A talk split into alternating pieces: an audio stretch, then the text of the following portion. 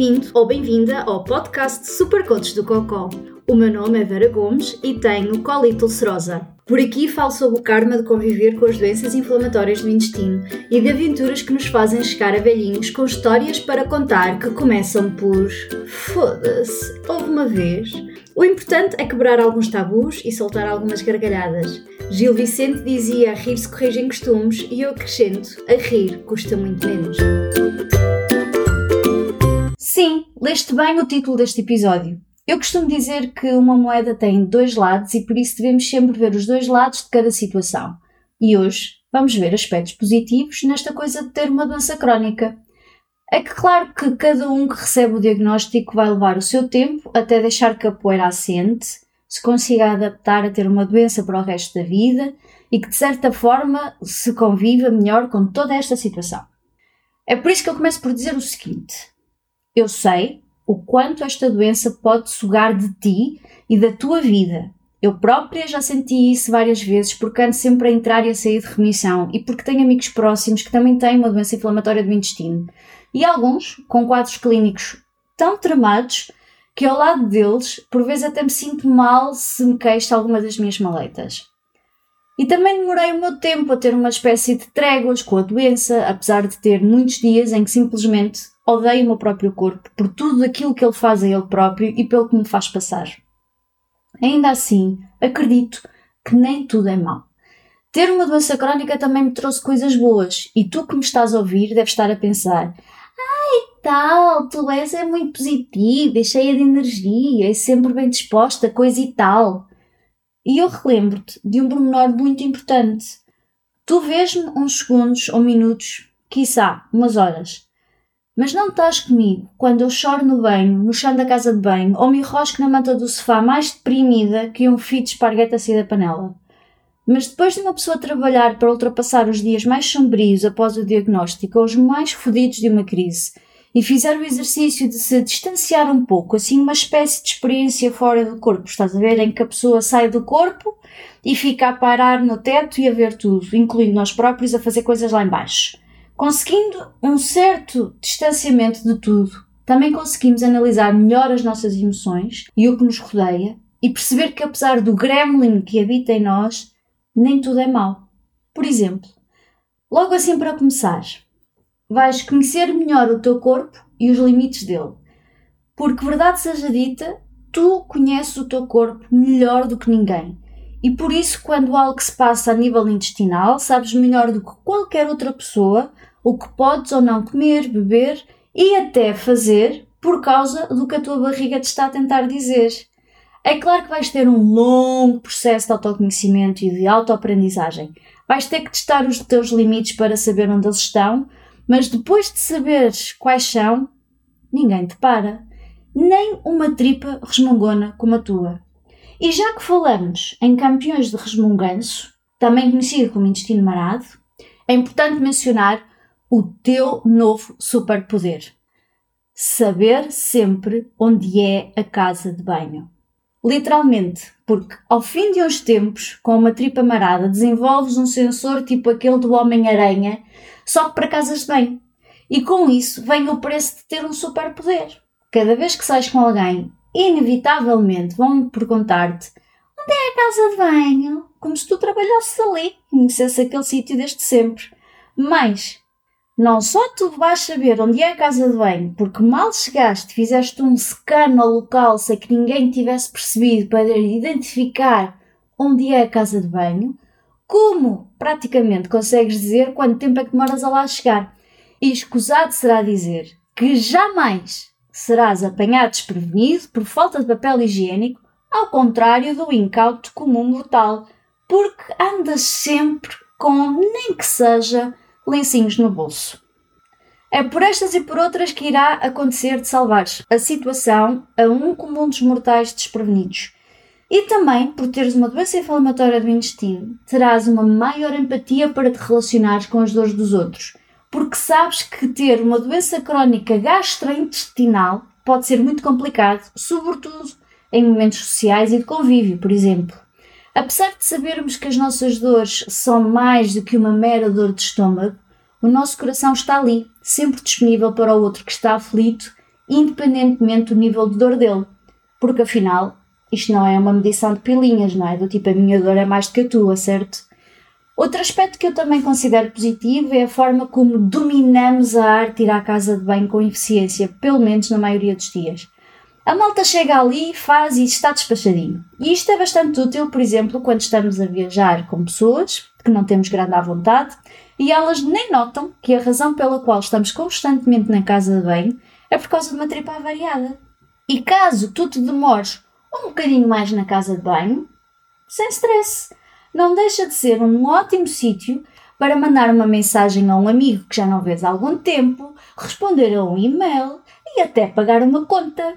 Sim, eu acredito piamente que uma doença inflamatória do intestino nos torna pessoas muito mais eficazes e eficientes e com uma capacidade de de tempo acima da média.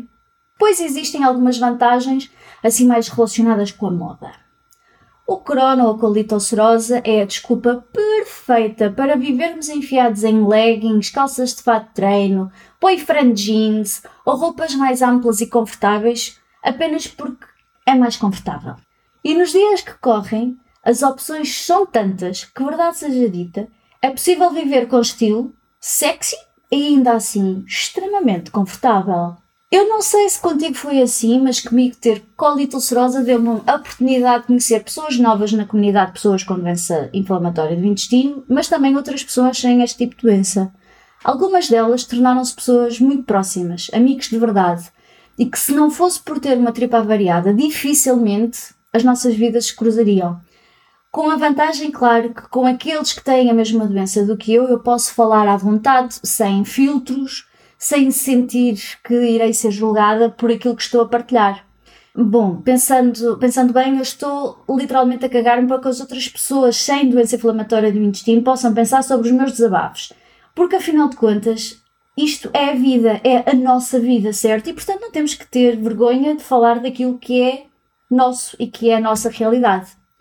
Em parte, esta minha posição na vida, e note-se que eu já levo uns quantos anos disto e acredito que tu um dia também lá chegarás, tem a ver com outro aspecto que aprendi com a colite ulcerosa. Aprendi a ser gentil comigo mesma.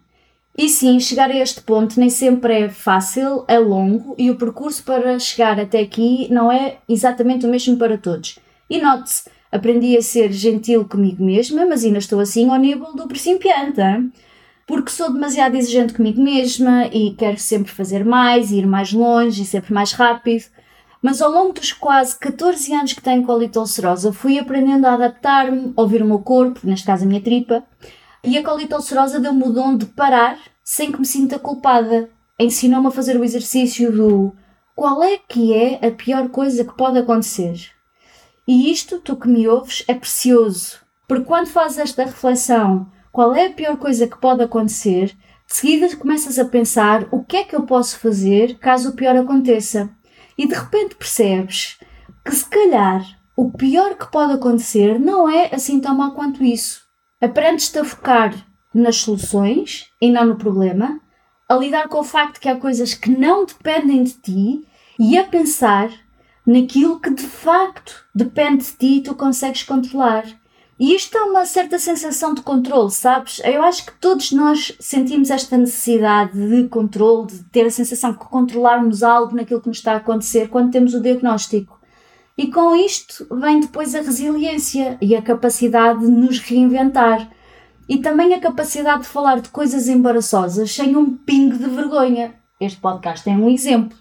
Porque afinal, ao te expressares abertamente sobre o que passa contigo, estarás a ajudar outros a perceber que não têm que sentir vergonha para eles expressarem sobre como se sentem.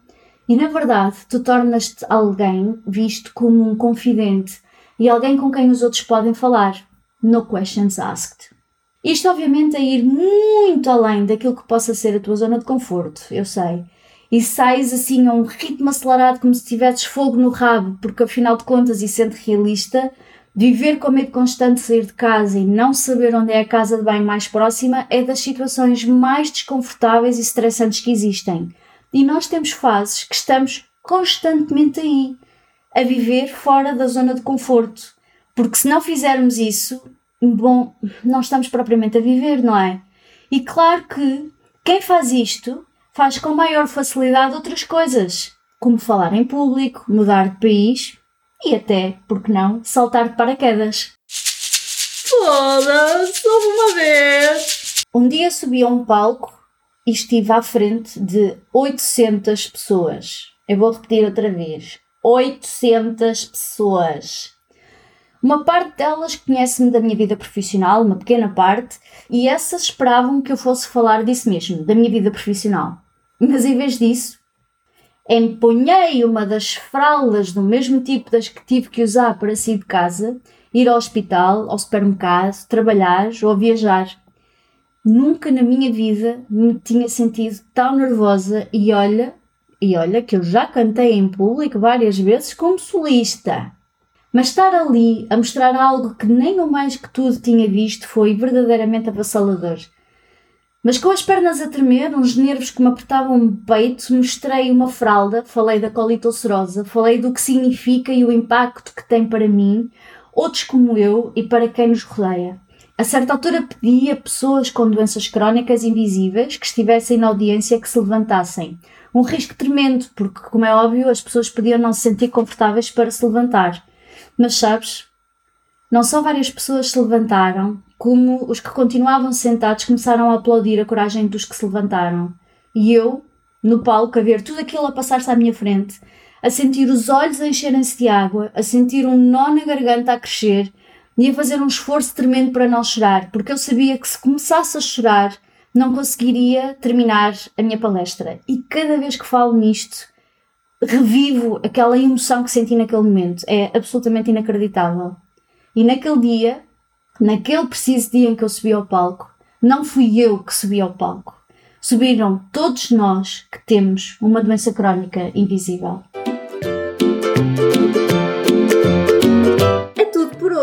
Se gostaste do que ouviste ou achaste interessante, se esboçaste um sorriso ou soltaste uma gargalhada, então está na hora de seguir os desígnios do Buda e subscreve o podcast. Até para a semana e que Buda do Cocó esteja contigo!